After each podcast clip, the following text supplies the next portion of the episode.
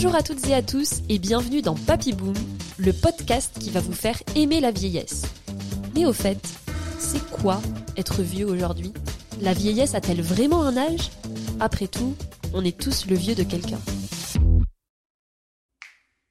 Aujourd'hui, on va parler des questions du logement et de l'accessibilité avec Jean-Philippe Arnoux. Monsieur Arnoux, vous êtes directeur Silver Economy et accessibilité chez Saint-Gobain Distribution Bâtiment France, qui est une entreprise de distribution de matériaux et de construction, notamment pour les professionnels. Bienvenue. Bonjour Anne, bienvenue également. Avant de commencer chaque épisode, on a l'habitude de définir euh, les termes du sujet pour être sûr euh, de bien se comprendre. Aujourd'hui, vu qu'on va parler d'adaptation des logements pour les personnes âgées, est-ce que vous pouvez nous expliquer un petit peu en quoi ça consiste et pourquoi c'est important de se pencher sur cette question? Euh, bon, c'est important, c'est important de, de déjà s'intéresser à cette question simplement pour accéder à la demande des Français massive qui est de vouloir vieillir chez eux et éviter euh, le plus possible l'EHPAD. Et euh, préparer sa perte d'autonomie veut dire s'y prendre suffisamment longtemps à l'avance pour ben, rendre simplement le domicile euh, plus sécuritaire, plus adapté et sans négliger forcément l'aspect esthétique, le design, le confort. Parce qu'aujourd'hui, c'est ce qu'il y a dans l'image des Français, en fait, c'est l'adaptation. Il faut un parallèle assez rapide avec le handicap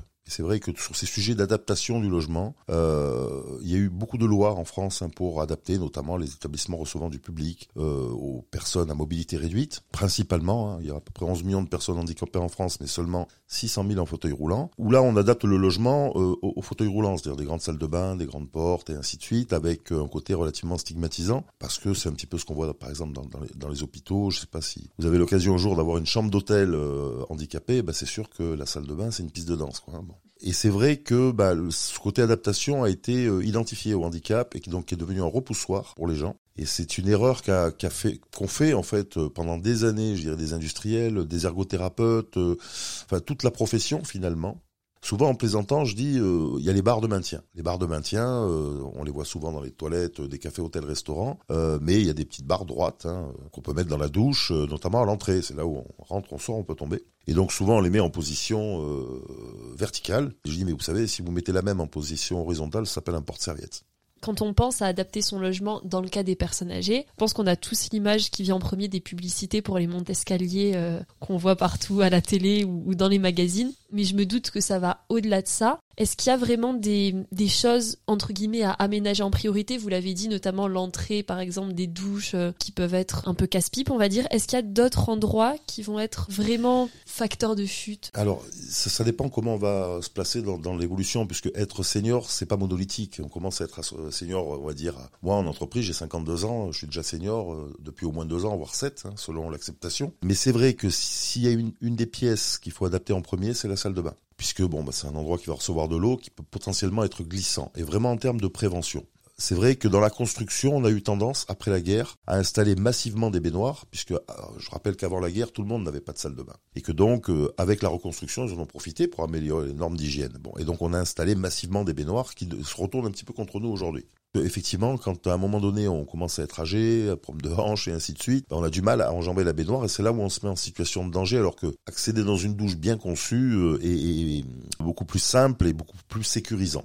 Accessoirement, hein, on parle beaucoup de transition énergétique. Là, on est en train de parler de transition démographique. Il y a également la transition écologique. Et dans la transition écologique, il y a l'eau. Et on sait pertinemment que déjà prendre une, douche euh, consomme neuf fois moins d'eau que faire couler un bain. Et, ça aussi, c'est des arguments qui commencent à porter auprès des populations, tout simplement. Ensuite, alors il y a, c'est pas vraiment de l'aménagement, ça peut se faire avec des accessoires, tout ce qui est automatisation de l'éclairage. Puisqu'aujourd'hui, une chute sur deux souvent se produit la nuit, lors du lever nocturne. Pourquoi? Alors pas tant parce qu'on n'y voit pas, l'idée est pas de voir, mais l'idée est d'être bien réveillé puisque le réveil commande le sens de l'équilibre. D'autant plus que pour les personnes très âgées qui prennent des médicaments et ainsi de suite, elles peuvent être un peu plus euh, dans un sommeil profond. Mais après, il n'y a pas de grands travaux euh, colossaux à faire. Hein. On parle pas de médicalisation, c'est vraiment de l'ergonomie. Allant plus loin, je dirais que c'est de l'ergonomie pour tout le monde. Aujourd'hui, une cuisine bien agencée, par exemple le mal de dos n'est pas l'apanage des personnes âgées.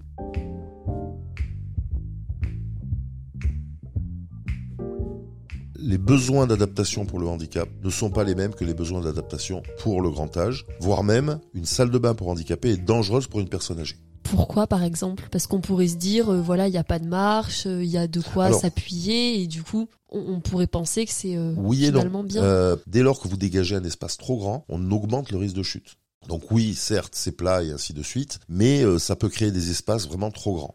Tout ça pour dire que le, bâtiment, aujourd'hui, doit être sobre en énergie, produire le moins de déchets possible, et il doit devenir un élément de santé. On doit repenser le bâtiment comme un acteur actif de la santé et pas juste des murs et des portes et des objets inertes. Vous avez mentionné les, chutes, notamment avec le mauvais éclairage. Apparemment, il y a 12 000 décès de chutes par an. Et en comparaison, c'est quand même 3 à 4 fois plus que le nombre de décès liés aux accidents de la route. Et c'est vrai qu'on s'en rend pas compte, mais finalement, 12 000 décès par an, c'est énorme. Comme vous le disiez, ce qui peut paraître un détail, euh, l'éclairage, ça peut causer ces chutes mortelles. Est-ce que, en général, dans le milieu du BTP, les acteurs du logement, ils en ont vraiment conscience, les pouvoirs publics, de l'importance de faire quelque chose pour ces chutes et aller dans ce sens-là ou est-ce que c'est un sujet qui est euh, pas traité à sa juste euh, place bah, Vous l'avez dit, il n'est pas traité à sa juste euh, mesure. Luc Broussy, donc qui est un petit peu quand même un des un des pères de la silver economy en France, hein, avec Jérôme Gage, parle de scandale sanitaire et social. C'est un sujet. On, a la culture du soin en France depuis qu'on a créé la sécurité sociale, donc c'est un modèle merveilleux, tout le monde nous l'envie, mais qui nous oblige à, à raisonner en curatif et pas en préventif, en se disant bon, de toute façon quand il arrivera un accident, ben, je me ferai soigner, la Sécu Et puis surtout, on est une période de tension entre, entre deux cultures. On a une culture plutôt méditerranéenne, plutôt du sud, où traditionnellement, les vieux, c'est l'affaire de la famille. Et, et c'est vrai que c'est un sujet euh, quasiment d'intimité. On essaie de s'occuper comme on peut de ces vieux dans un système qui est très complexe. Aujourd'hui, alors dans le BTP, dans la construction, il y a déjà un Everest à gravir, qui est la transition énergétique. Juste pour vous donner des ordres de chiffres, 40% euh, des émissions de gaz à effet de serre sont liées au bâtiment, 40% de production des déchets dans le monde sont liés au bâtiment. Donc quand on parle de sobriété énergétique, surtout en ce moment, et d'économie circulaire, c'est déjà un boulot énorme. Puis, je pense que dans la transition énergétique, il y a eu d'énormes campagnes de prévention, dans la sécurité routière également. Tantôt des pubs très grave, tantôt des pubs très décalées. Et c'est comme ça qu'on est arrivé de 12 000 morts dans les années 80 à 3 000 morts aujourd'hui, un peu moins même, dans la sécurité routière. On n'a jamais fait ça pour les personnes âgées. Euh, pourquoi? Bah Parce que euh, peut-être par méconnaissance de, la personne âgée, du senior, Nicolas Ménet, qui est maintenant président de, Silver Valley, mais qui avant avait euh, cette boîte de consultants, qui avait défini 12 profils socio-psychologiques des seniors. Donc il allait de, du senior hyperactif, très investi dans les assauts avec l'envie de partage, jusqu'au senior un peu reclus, qui est vraiment en perte d'autonomie. Et c'est vrai qu'on le voit finalement, ce senior, que par un bout de la lorgnette. Alors quand on dit que demain, plus de 30% de la population aura 65 ans et plus, ça veut dire tout derrière. Ça veut dire la consommation, les loisirs, l'alimentation, la pratique sportive.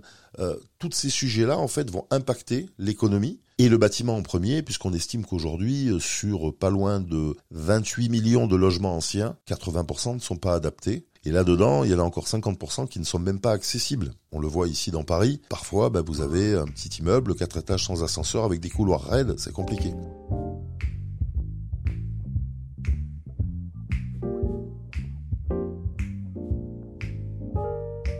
Mais on ne peut plus concevoir, pareil, l'habitat sans le lien social.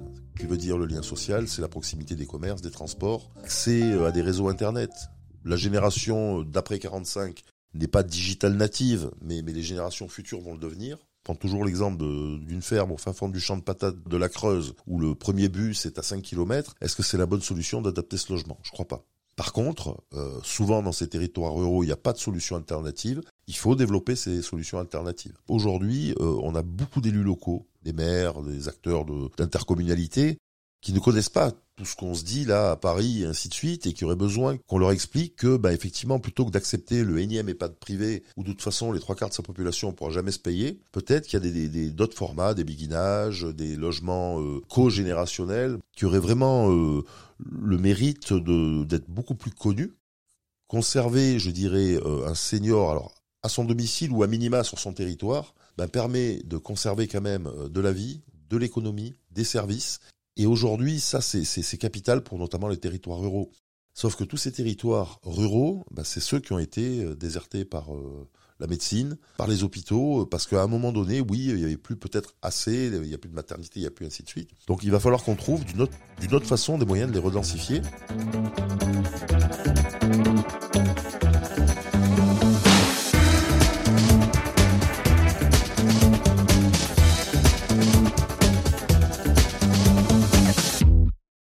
J'ai vu euh, que le centre de formation de la faculté de médecine de Lille avait organisé des sessions qui étaient destinées à lutter contre les discriminations liées au surpoids auprès de leurs euh, soignants. Et en fait, ils leur ont donné des poids de plus de 45 kilos avec une combinaison euh, XXL pour voilà expérimenter au quotidien parce que ça fait de monter des marches quand on a 45 kilos en plus, etc les aides-soignants avaient, vraiment euh, dit que le projet les avait aidés parce qu'ils ont pu, entre guillemets, euh, mesurer physiquement euh, tout ce que ça faisait. Est-ce que vous pensez, je ne sais pas si ça existe, hein, peut-être que ça a déjà été fait, mais qu'une initiative similaire où on pourrait se débrouiller pour faire un peu une simulation d'un d'une personne âgée même si bon une personne âgée c'est très large hein. on a l'idée générale voilà euh, qu'est-ce que ça fait quand euh, on a un peu du mal à marcher mal aux jambes etc faire ça pour se rendre compte bah, que dans la rue euh, les trottoirs gondolés c'est c'est super dangereux est-ce que ça existe ou est-ce que vous pensez que ça pourrait euh, Alors nous, quand on l'avait fait avec l'école des ponts, donc euh, à l'époque, euh, la, patronne qui avait finalement, enfin la directrice de l'école des ponts, elle avait importé cette façon de voir, cette technique de développement du design thinking qui, avant de faire des plans, des croquis, enfin façon très cartésienne à la française de faire des choses, ben, il faut s'immerger, il faut observer, et puis commencer à prototyper, et puis retester avec l'usager, et puis revenir et ainsi de suite. Et donc ce que vous dites, vous avez raison. Ces combinaisons qu'on appelle de vieillissement, euh, nous, on les a utilisées déjà à l'époque. Euh, ça fait des années. Alors au début, elles étaient, elles ont été conçues pour justement euh, sensibiliser plutôt des professions médicales. C'est issu du monde médical. Mais à l'école des ponts, par exemple, on, a fait deux années notamment où chaque étudiant, chaque industriel qui venait, parce que le, le principe des industriels sponsoriser des étudiants, passait une, deux heures dans un environnement avec cette combinaison. Et donc une, une des étudiantes de l'époque avait fait un petit film où elle, elle, elle a passé vraiment une demi-journée, taxi, euh, course, vraiment habillée avec euh, les poids, les lunettes, euh, voilà, les, les, les, chaussures, moi j'appelle ça à bascule, qui, qui font qu'on a une marche moins assurée, la canne et compagnie. Et ça dure, ça dure, allez, une minute trente, mais ça, ça, voilà, j'ai jamais trouvé mieux pour décrire ce que vous mentionnez là. Parce que oui, effectivement, vous changez complètement de regard sur tous vos produits du quotidien.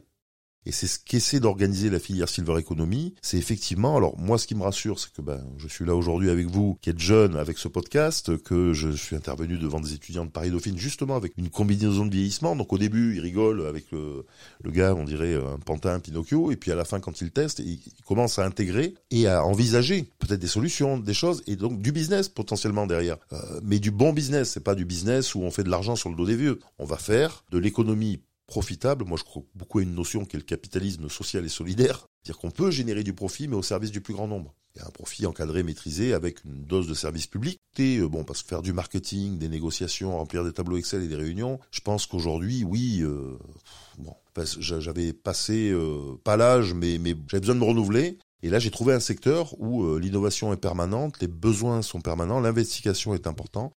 Peut-être qu'avec des bons restes en cuisine, on arrive à faire des bons plats, mais par contre, c'est pas avec des biomodèles qu'on créera une nouvelle société. Et aujourd'hui, le problème pour moi est là, euh, où il va falloir, oui, c'est l'inconnu, mais à un moment donné, il va falloir y aller parce que parce que sinon, ben, on va collectivement euh, partir dans le mur. On sent qu'il y a quelque chose qui se passe dans la jeunesse où nos réponses d'adultes entre guillemets ou avec un petit A euh, ne vous conviennent pas que je vois effectivement dans cet univers de la silver economy, c'est que l'innovation, le souffle d'air frais, vient de la jeunesse. Alors parfois maladroitement, parce que bon, ils font ça parce qu'ils ont tous eu une grand-mère, qu'ils ont voulu envie d'aider, et que nous, parfois, on n'est pas au rendez-vous pour les accompagner.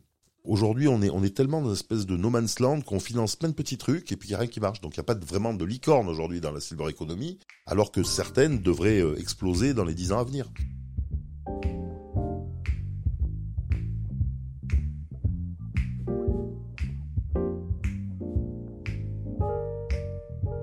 C'est un sujet politique sans être politique. C'est-à-dire qu'en fait, euh, c'est d'abord un sujet humain, un sujet de famille. Souvent, des fois, pour titiller des élus, je dis, tu sais, euh, tu séduis un vieux, tu séduis une famille, hein, autant d'électeurs. Mais ce message-là, tant qu'on n'a pas compris que la personne âgée, le senior, je ne vais même pas dire âgé, est un citoyen comme les autres, contribue à sa façon à l'économie, mais dans, dans, la tête de beaucoup de gens, ah, c'est des inactifs. Dès que tu à la retraite, tu es un profiteur euh, parce que les jeunes payent pour toi et ainsi de suite. Non, il y a une vraie économie souterraine qui n'est non avouée.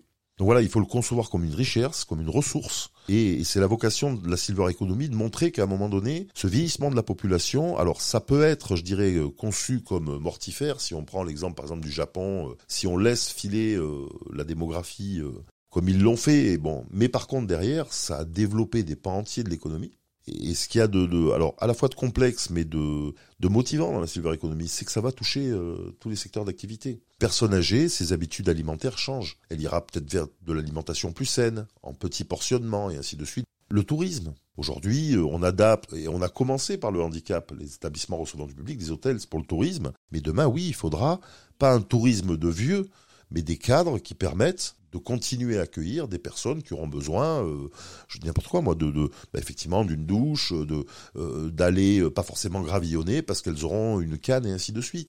Euh, donc il y aura le tourisme, l'alimentation, la mobilité. Aujourd'hui, euh, ils ont moins tendance à prendre leur voiture, évidemment. Ils ont une crainte parfois à prendre des transports en commun. Le véhicule autonome, demain, j'y crois beaucoup. Parce que, bah, effectivement, ça va redonner de la mobilité et du sens et du lien social aux personnes âgées. Donc, il n'y a, a pas un secteur d'activité qui ne sera pas touché d'une manière ou d'une autre. Est-ce que pour terminer, peut-être, si vous avez euh, quelque chose à dire à des jeunes qui nous ont écoutés, qui se disent Ah, la Silver Economy, euh, j'ai peut-être envie de m'y lancer ou de me renseigner, est-ce que vous avez un petit mot ou un mot de fin en général euh, que vous voulez faire passer? À très court terme, on ne peut pas euh, nier, je dirais, qu'un tiers, voire un peu plus des Français qui sera concerné. Bon, vieillir est une chance. Hein. Au-delà, c'est un tiers des Français, plus les familles qui les accompagnent. Il y a des secteurs entiers qui vont, euh, je dirais aujourd'hui, euh, être bouleversés par cette silver economy, la santé, qui est déjà surconsommée par des personnes âgées. Alors la santé du quotidien, hein, l'entretien, voilà. L'habitat, on en a parlé, l'alimentation. Donc il y aura des opportunités. Mais moi, surtout, ce que j'ai envie de dire, c'est que c'est un sujet où on se sent utile où on ne renie pas des valeurs humaines pour euh, des valeurs économiques, où pour une fois, on trouve des valeurs. Euh, c'est vrai que consommer pour consommer, euh, construire pour construire, ça a plus de sens. Moi, j'aime bien quand je fais quelque chose avoir du sens. Euh, et en plus, si c'est du sens, alors je vais pas dire commun parce que, hein, mais c'est du sens euh, collectif. Donc aujourd'hui, on ne construit plus pour faire des logements. Déjà, on est à la bourre, mais on construit pour essayer de je vais pas dire sauver la planète, mais de limiter les dégâts sur la planète. Bah demain, moi, euh, créer, vendre des produits, des services euh, et contribuer euh, avec euh, évidemment la marque Saint-Gobain à faire évoluer cette perception au service de nos aînés, euh, au service des familles. moi, c'est ce qui m'a relancé dans ma carrière, très honnêtement. Je me verrais mal reprendre un poste avec, je vous dis, toutes les casquettes du monde, où j'aurais l'impression de de pas avancer. Donc aujourd'hui, et puis c'est vraiment un monde où on découvre des univers avec des gens pétris de valeurs humaines, qui veulent bien faire, qui parfois font pas forcément bien sans savoir, mais parce que c'est le système qui est comme ça. Et c'est un univers où on peut faire bouger le système justement. Donc, euh, donc aujourd'hui, euh, moi ça me va bien. Il y a, y a énormément de choses à faire euh, pour euh, à la fois euh, construire sa vie, euh, y compris son revenu, mais demain aussi se réaliser. Vous êtes des générations qui est beaucoup plus dans le partage. Aujourd'hui, vous partagez tout, la musique, les trottinettes, les vélos, les machins. Bah, demain, ça, ça va devenir les, les, les codes de la société. Donc votre expérience du partage, que vous vivez peut-être par nécessité, parce que tout le monde ne peut pas se payer une trottinette, vous êtes là pour créer la société de demain, avec cette expérience-là, pour rassurer les plus vieilles générations, et euh, des nouveaux modes de- d'alimentation, euh, je dirais plus écologiques, avec moins d'emballage. Comme j'ai dit, euh, quand vous êtes une personne âgée, vous achetez les yaourts pas deux, pas par douze, quoi, parce que vous allez en jeter quatre.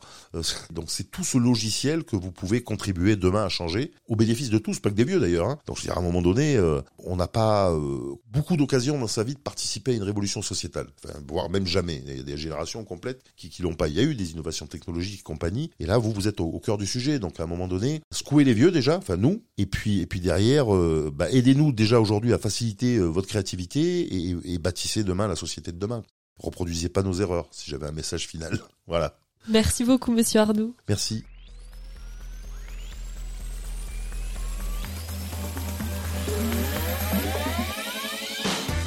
Merci de nous avoir écoutés. Si ce podcast vous a plu, n'hésitez pas à lui laisser une note ou un commentaire et à le partager. On se retrouve la semaine prochaine pour un nouvel épisode.